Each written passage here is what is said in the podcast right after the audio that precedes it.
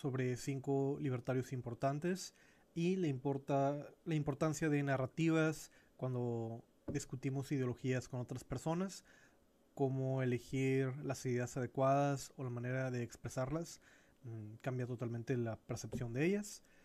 Y daremos como ejemplo algunos, algunas historias de que hablan sobre ah, política pública.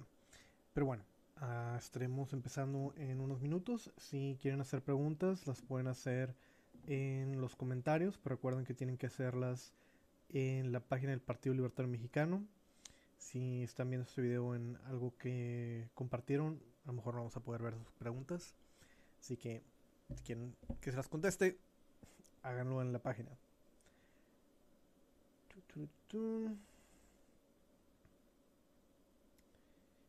Pero bueno. Hace tiempo hice una lista de los libertarios más importantes de México. Y me tardó un rato porque estaba pensando en qué exactamente es ser importante. Y decidí que iba a ser una lista basada en, en tres factores. Factor número uno es cuánto tiempo y dinero o esfuerzo se le, han metido a, la ideología. El otro factor es que, si lo conozco, ¿verdad? Si, es conocido, puede, puede que haya otras personas que claramente deben estar en la lista, pero no las conozco, así que... pero o también que pues, a lo mejor no tienen tanta reputación, pero pues están haciendo cosas, pero ese es un factor importante. Y el tercero es la injerencia en política pública, porque pues, gente como yo y, otros youtubers y gente que tiene podcast, pues está con madre lo que hacen, pero el fin último de, de la ideología es afectar política pública. Y desde esta perspectiva ideológica, digo, qué bien que, que ayude la ideología a la manera en la que la gente se entienda a sí mismo, ¿verdad? O ayude a su propia vida, pero en el contexto político que, bueno, en general se maneja el partido, ¿verdad? Las personas que tengan más poder o más injerencia en, en moldear ya sea la opinión, la opinión popular con un fin político o el fin político en sí, el cambio de leyes o el oponerse a una ley, es lo más importante que pueden hacer como un grupo, como que podemos hacer como un grupo político, ¿verdad? O que un individuo puede contribuir al movimiento, ¿verdad? El, el, tener una voz y voto en, el que se va a hacer políticamente en el país. Entonces, con eso en mente, hice esta lista. Pueden decir que está mal en los comentarios, ¿verdad? Y sugerir sus propios uh, sus propias ideas o propios personajes que deberían de, de estar ahí. Pero bueno, entonces ah, la idea es hablar sobre la persona, decirle su nombre, más o menos un background de lo poco o la nada que sé. Si sé algo de ellos, lo diré, si no, pues no, diré que no sé. Hablar sobre la organización que están afiliadas y por qué son importantes. ¿verdad? Esa es la, la idea en general. Entonces terminaremos ese segmento. Daré una pequeña pausa para ver comentarios, si es que hay alguno.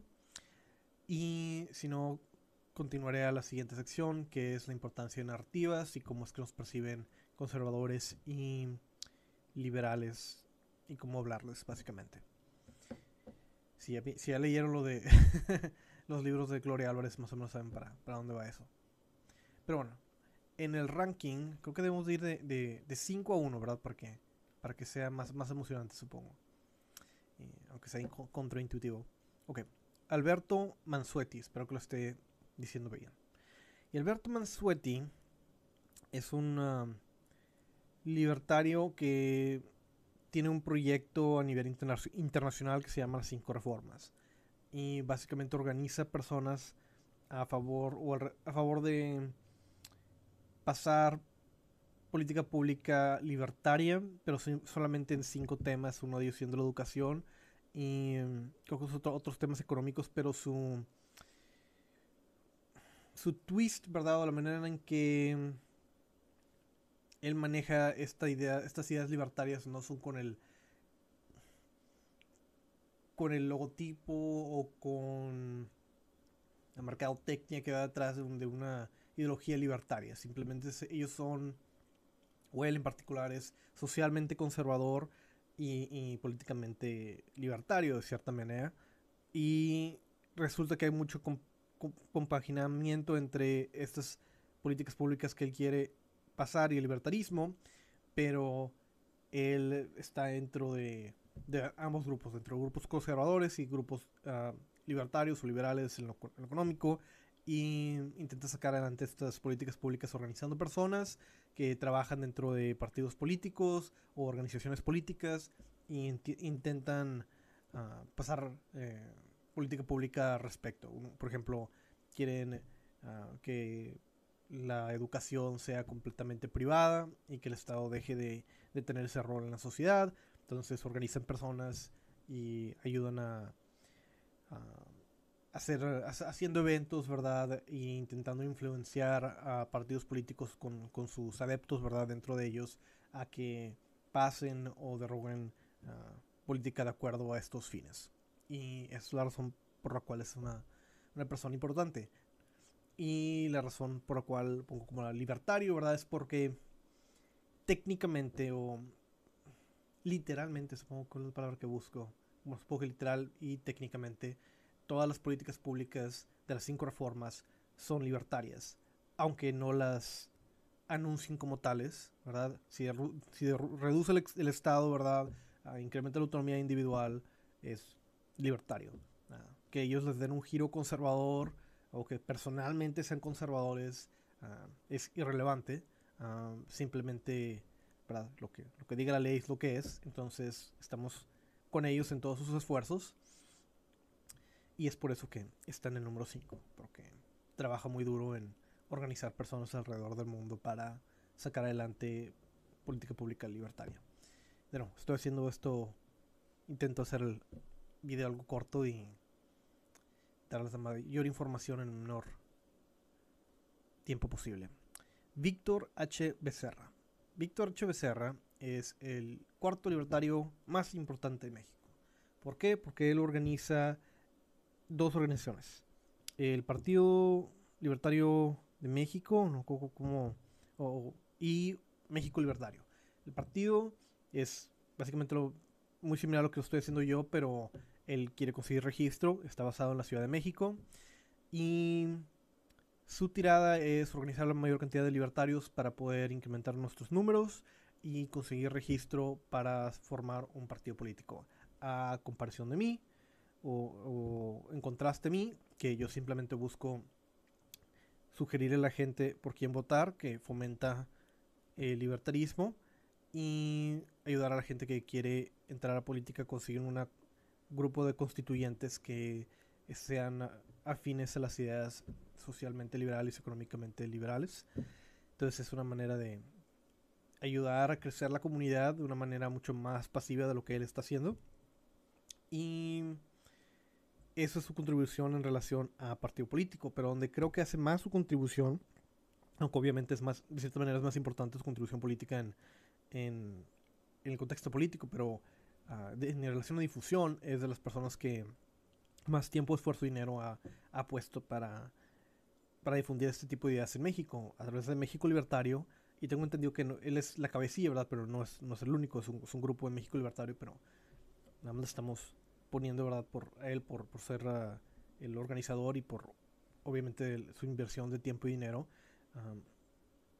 él ha ayudado a traer personajes a venir a dar pláticas a México y eso ha ayudado a incrementar el, auge del libertarismo.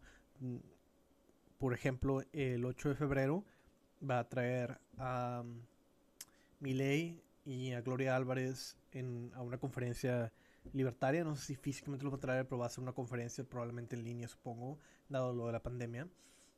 Pero creo, que ya ha traído a Milei o ha traído a otras personas importantes. Ah, pero el punto es que dos cosas, obviamente que, obviamente que estén al tanto que el 8 de febrero va a haber un, evento importante con Miley y Gloria Álvarez que van a poder ver en línea gracias a él y a, sus, las personas que, lo organizan con él. Y dar crédito, ¿verdad? No nada más por este evento que va a ser, pero todos los eventos anteriores que ha hecho en relación a traer exponentes libertarios para que nos den más sobre su conocimiento en en México. Entonces, Víctor Becerra eh, organiza un partido libertario y organiza México Libertario junto con otras personas. Y es importante porque ha invertido tiempo y dinero en traer personas a dar pláticas sobre libertarismo y porque ha incrementado el número o la infraestructura organizacional política libertaria en el centro de México, al igual que a lo mejor en otras partes, pero me consta que en el centro de México, en la Ciudad de México. Nos movemos a el número 3. El tercer libertario más importante de México es Alejandro Rodríguez Cuellar. ¿Y por qué es importante? Porque él organiza el grupo o el, sector mexicano de estudiantes por la libertad. ¿Quiénes son estudiantes por la libertad? Es un grupo de estudiantes universitarios que organizan eventos libertarios en universidades a través del mundo. Y Estudiantes por Libertad empezó en Estados Unidos y de ahí consiguió fondos para crearse o hacerse una organización internacional. Y lo que hacen es como Young Republicans o Young Democrats, eh, ellos organizan libertarios en las universidades, dan pláticas sobre la importancia de la libertad económica y libertad social, traen a speakers, organizan eventos, hacen protestas y en general educan a las, a las masas, ¿verdad? En, la época temprana de, su edad, en, el tiempo en el cual la gente tiende a crear su perspectiva política y es por eso que son como un fulcrum, no sé cuál es la palabra en español, pero un fulcrum, pero un potenciador para incrementar la, la, cantidad de libertarios y la cantidad de apoyo político que la ideología puede tener en un futuro. Y la razón por la cual lo ponemos como el, el tercer libertario más importante es porque organiza esta, este gran grupo de estudiantes, que hay varios, varios grupos en, en, a, través de México. Uh, me consta que aquí en Monterrey hay, en la Ciudad de México, en algunas universidades, también en el sur y en el norte, en, en otras partes hay, pero son menos. Y creo que eso es exactamente lo que se necesita hacer. Mi, una de las razones también por la cual pongo el tercer lugar es porque creo que la batalla cultural se, se da en las aulas. La batalla cultural de las ideas y el, y el lugar más importante donde la inversión se maximiza es en las universidades. Por lo mismo que digo antes, porque es donde la gente empieza a aprender nuevas ideas, es donde la gente está abierta a escuchar diferentes perspectivas y más que nada es donde tiene tiempo y de ciertamente el dinero en el sentido de que pues, sus padres normalmente pagan por sus estudios para que puedan tomarse el tiempo que, que toma el involucrarse en una ideología y volverse parte de ella.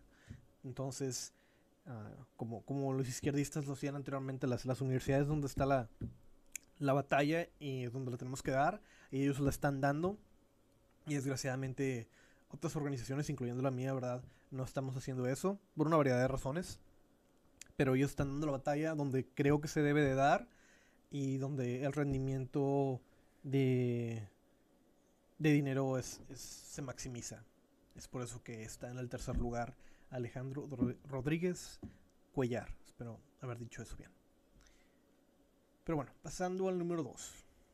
El segundo libertario más importante de México. Y este es donde todavía tengo mis dudas, ¿verdad? Pero, pero me justificaré, obviamente, ahora. Segundo, puse que el segundo libertario más importante de México es Ricardo Salinas Pliego. Y Ricardo Salinas Pliego, para los que no saben, es dueño de un conglomerado. Uh, quiere decir que son varios negocios que el, del cual es el dueño o es CEO o tiene algún tipo de rango, eh, rango alto y, y, control, como TV Azteca, Banco Azteca, creo que Grupo Electra y eh, una gran variedad de otras organizaciones de las cuales a lo mejor ni siquiera sé de ellas, pero el punto es de que tiene sus manos en todo y, y es muy rico. Ahora, ¿por qué este es el segundo libertario más importante de México? Porque él da dinero a una organización o que él creo que se llama Caminos de la Libertad, donde da premios para que la gente haga obras de arte y escritos a favor del libertarismo, la idea de la importancia de la autonomía individual. Y es una gran cantidad de, de esfuerzo y tiempo que ha hecho esto, lo ha hecho por una gran cantidad de tiempo. eso es por una parte. Y por otra es su alto rango dentro de, de, nuestra sociedad, ¿verdad? Uno de los, quiero llamarlo exactamente completamente capitalista, ¿verdad? Para los, para los propósitos de esta conversación, uno de los capitalistas más ah, conocidos en el país, con mayor poder en, este, en el contexto actual. Él va de la mano con, ah, desgraciadamente, Manuel López Obrador, lo cual, pues, es malo, porque no estamos de acuerdo con él, pero en el contexto de tener poder político, de influyentismo, es muy importante. Y, aquí es donde va un poco la, la, contradicción o, la razón por la cual tenía duda de ponerlo ahí. Porque por una parte puedes argumentar, mira, el hecho de que él esté poniendo dinero en Caminos de la Libertad y que sea un proyecto de él, muestra que realmente le importa a un grado más que lo normal este tipo de ideología. Y el hecho de tener injerencia política hace que tenga, tenga probablemente que tomar decisiones en las cuales no puede ponerse a sus moños y ponérsela al tiro, ¿verdad? A, una gente en la política en la cual pues, no le agrada, ¿verdad? O que no tenga la misma corriente ideológica. Entonces, tiene que llevar la, fiesta en paz y buscar, y como, como hombre de negocios, ¿verdad? Pues buscar su beneficio dentro del contexto político en el que está. Ahora, por otra parte, podrías decir, mira, sí, eso, eso es verdad, pero el hecho es de que está aliado con uh, Manuel López Obrador, uh, es probablemente corrupto hasta donde sabemos, y ha recibido contratos y licitaciones directas de, de Manuel López Obrador, de, de su corriente, siendo él de corriente izquierdista, y todo sabiendo que estamos en México, ¿verdad? Y que la mayoría de estos tratos y asignaciones directas, ¿verdad? Es pura corrupción esencialmente. Uh, lo más seguro es que como, dicen, es una rata grande que está con, la izquierda porque está en el poder. Y glorificarlo, ¿verdad? De cierta manera, darle, darle el... O reconocerlo como libertario sería negativo porque está claramente trabajando con el Estado y para el Estado. Y sí, puede que sea, tenga sus propios negocios capitalistas, pero el hecho de que esté dispuesto a trabajar con una persona ruin, ¿verdad? Ah, lo descalifica. Y mi justificación al respecto es de que técnicamente el ranking es de libertarios importantes. Y en el contexto en el que estoy graduando, ¿verdad? O estoy calificando a quién debe estar en la lista o no, es que sean libertarios, que tengan ingeniería política y que sean importantes. y él califica muy alto en ambas, en, en todas las tres secciones y puede que resulte que no es una buena persona o que esté eh, involucrado en ah, planes gubernamentales corruptos de los cuales estemos o no medianamente enterados y que eso sea una desgracia.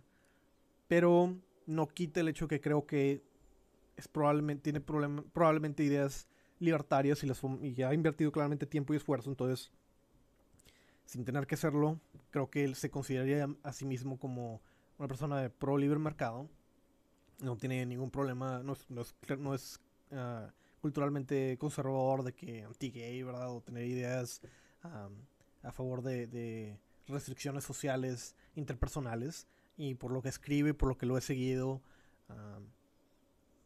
es un libertario en general. Y lo que concluí es de que, mira, muy probablemente es simplemente un libertario corrupto y en el, contexto del libertarismo una mala persona por trabajar con Manuel López Obrador. pero no lo quita de ser un libertario importante que tiene injerencia en la política y el ranking debería reflejar, reflejar eso y no mi, mi opinión ética acerca sobre si sus negocios chuecos Ah, deberían de ser ah, ah, destruidos o desmantelados, ¿verdad? O, que están mal.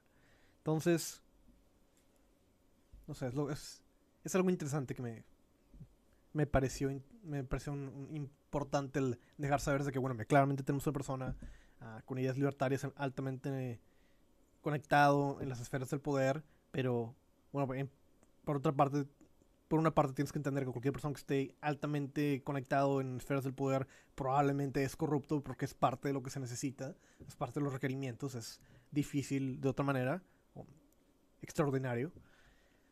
Y, y pues sí, que el propósito del ranking libertario es informar a la gente y eh, supongo que otras cuestiones morales pueden simplemente ser añadidas.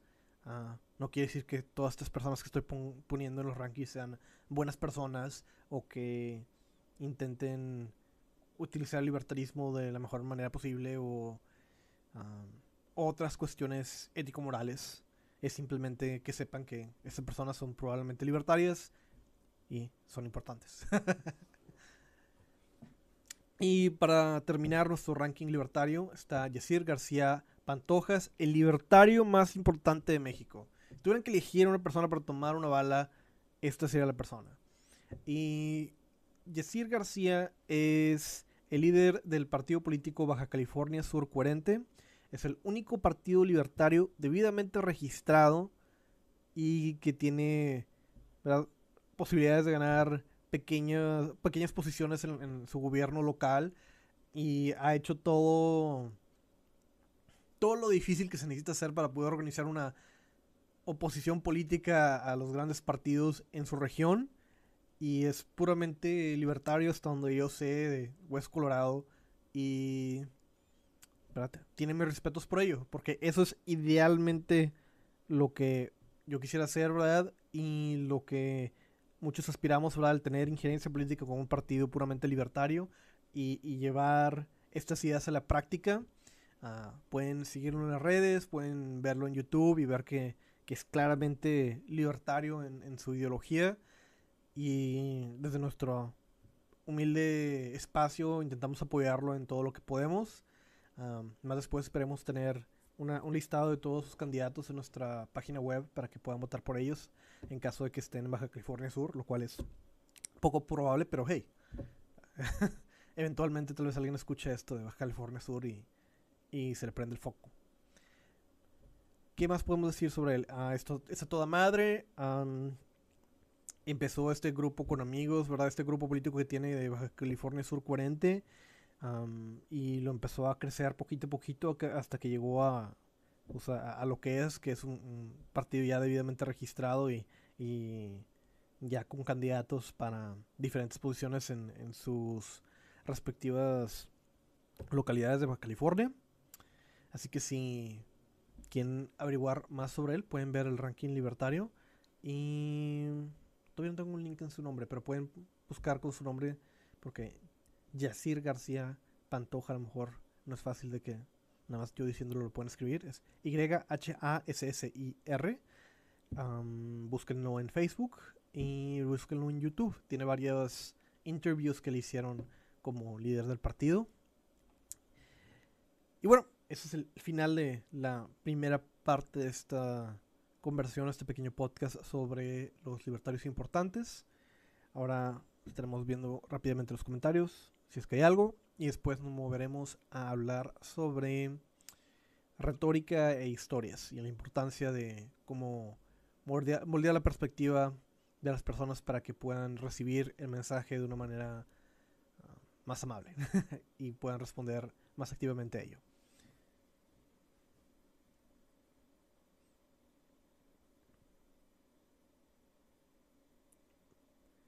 Comentarios.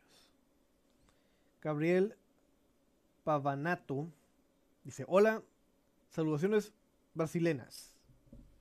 Hola, muchas gracias por vernos y saludarnos. ¿Quién más habrá? Parada LG. Saludos desde Chiapas. Espero que esté todo bien en Chiapas. Gracias por vernos quieren comentar algo, recuerden decir hola o tienen sugerencias para temas, siempre pueden dejar en los comentarios y haré lo posible por responderlos ya sea en vivo o más después en los comentarios. Pero bueno, nos movemos al segundo tema. Esperemos que, que el audio esté todo bien. Segundo tema habla sobre la importancia de contar historias y entender el tipo de narrativas que le gustan a las personas para poder convencerla sobre el mensaje libertario. Hace poquito estaba viendo este video en YouTube de un influencer aquí de San Pedro. Ya no me acuerdo cómo se llama, pero es el más famoso de San Pedro, creo. Y supongo que después es Samuel García, no estoy seguro. pero bueno, el punto es de que este chavo que es, que es creativo, él estaba en este diálogo con, con otra persona hablando sobre el capitalismo. Y hablaba sobre qué mal está que el capitalismo con el cochino dinero esencialmente eh, comercializa o, hace toda la relación todas las relaciones interpersonales monetarizables y cómo eso ensucia las relaciones interpersonales. Y tiene esta idea bien está hablando sobre esta idea muy negativa acerca sobre el capitalismo en general. Y dentro de ellas hablaban sobre eh, el ejemplo de la explotación infantil en el contexto del trabajo infantil. Y decía, bueno, mira, pero los libertarios dirían que pues, los niños deberían poder trabajar uh, y que... O lo decían porque lo, lo, lo, veía muy negativo, ¿verdad? Hablaba sobre que no, o sea, la, gente así como la esposa de Bill Gates decía de que sí, les van a enseñar cosas y pueden tener algo de carácter además de que les va a servir. Y no, puta, pues como una persona tan rica va a decir eso de gente que está trabajando, ¿verdad? Y, pues la típica retórica izquierdista, ¿verdad? De sentirse así como ofendidos por decir una cosa, una observación política de una persona que tiene dinero. Uh, y, en fin, lo que, lo que querían transmitir, ¿verdad? Esencialmente que, el capitalismo es malo y que puede tener algún tipo de, de servir de utilidad, pero fundamentalmente el, la, manera en que hace todo comercializable, ensucia nuestra cultura y deberíamos de movernos a algo mejor. ¿Qué es algo mejor? Pues muy subjetivo y acá cada uno tenía su perspectiva al respecto. Pero bueno, punto es de que ese es el contexto retórico con el que nos encontramos. Gente que odia el cochino dinero, ¿verdad? A menos que se lo regalaran o se lo encontraran, ¿verdad? O, pudieran producir suficiente como para olvidarse los problemas de la vida, odien el cochino dinero y cómo, y cómo influencia nuestras relaciones personales. Y bueno, en el contexto de, de, del trabajo infantil, podríamos decir que la manera en que ellos lo ven es que, bueno, aquí están los cochinos capitalistas que lo único que van a hacer es buscar la manera de emplear a la mano de obra más barata y hacerlo trabajar lo más la cantidad de tiempo más posible para sacar cada centavo, ¿verdad? Y si los niños se les, se les permitiera trabajar, uh, eso lo querían. Volveríamos a, la época de verdad industrializable de Inglaterra, donde los niños estarían trabajando en máquinas y morirían en grandes cantidades uh, y todo sería terrible. Ahora, eso es en general, ¿verdad? el tipo de, de retórica o el tipo de perspectiva que estaba vendiendo en el video. Y desgraciadamente eso es muy común, ¿verdad? Esa es la, la, la perspectiva en la que nos encontramos. Ahora, obviamente nuestra historia es completamente diferente, ¿verdad? La, perspectiva libertaria en relación al, al trabajo infantil es, mira, la, la razón por la cual los niños están trabajando, en general, hay excepciones, no es porque sus padres sean mierda, ¿verdad? Es porque necesitan trabajar, porque no alcanza el dinero en la familia y requieren que el niño vaya a salir a trabajar y si les quitaras ese dinero, ¿verdad? A través de una acción legal, que sea hacerlo ilegal, que lo cual ya es, ¿verdad? Pero si realmente lo enforzaras, ¿verdad? Y prohibieras que los niños trabajaran, pues probablemente serían al mercado negro para ganar dinero y las cosas serían peores, como es el como se ha visto el caso en, tercer mundo, ¿verdad? Donde prohíben que los niños trabajen, ¿verdad? Y ahora están en mercado negro de prostitución o haciendo cosas terribles cuando bien pudieron haber estado haciendo otras cosas y la razón fundamental es que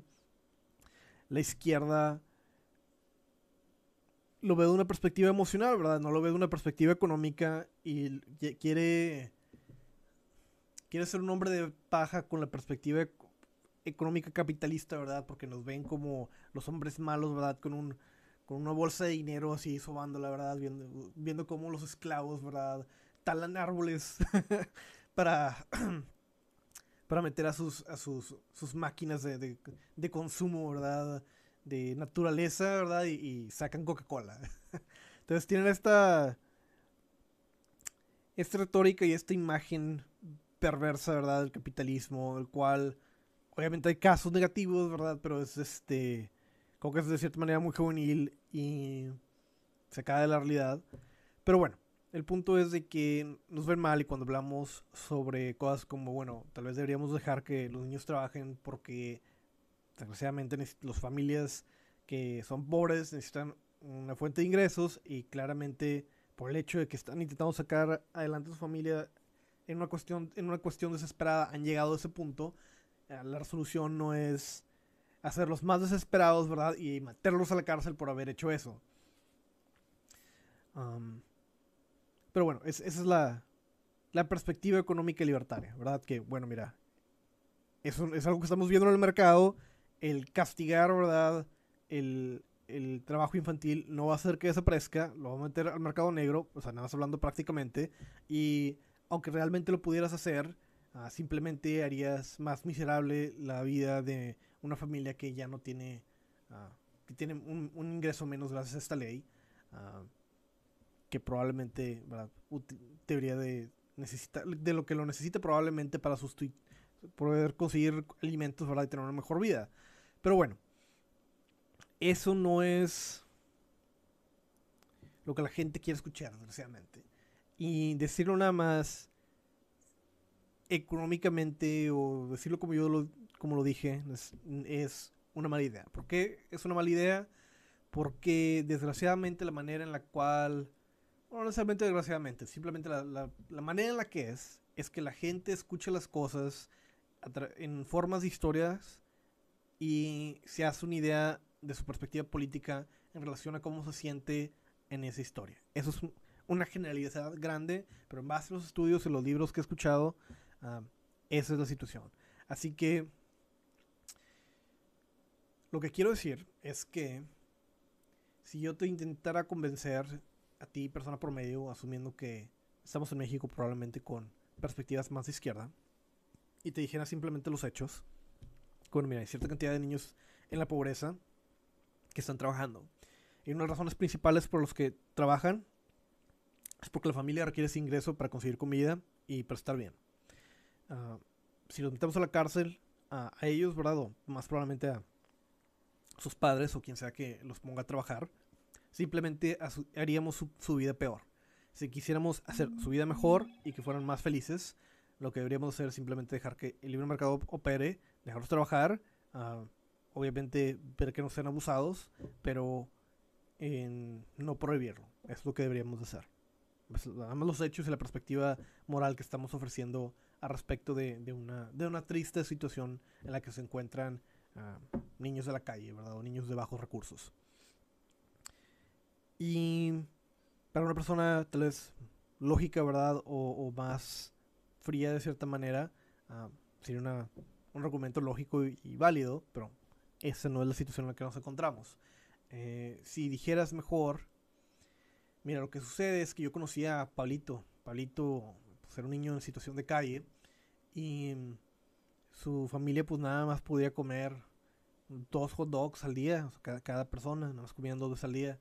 Y me dijo que bueno, si, realmente él no saliera a, trabajar, él me decía que la familia a lo mejor no podría comer ni eso, porque pues el poquito trabajo que, que él consigue, ¿verdad? De saca, del cual saca feria, pues es lo con lo que consiguen suficiente dinero para, para poder comer el próximo día.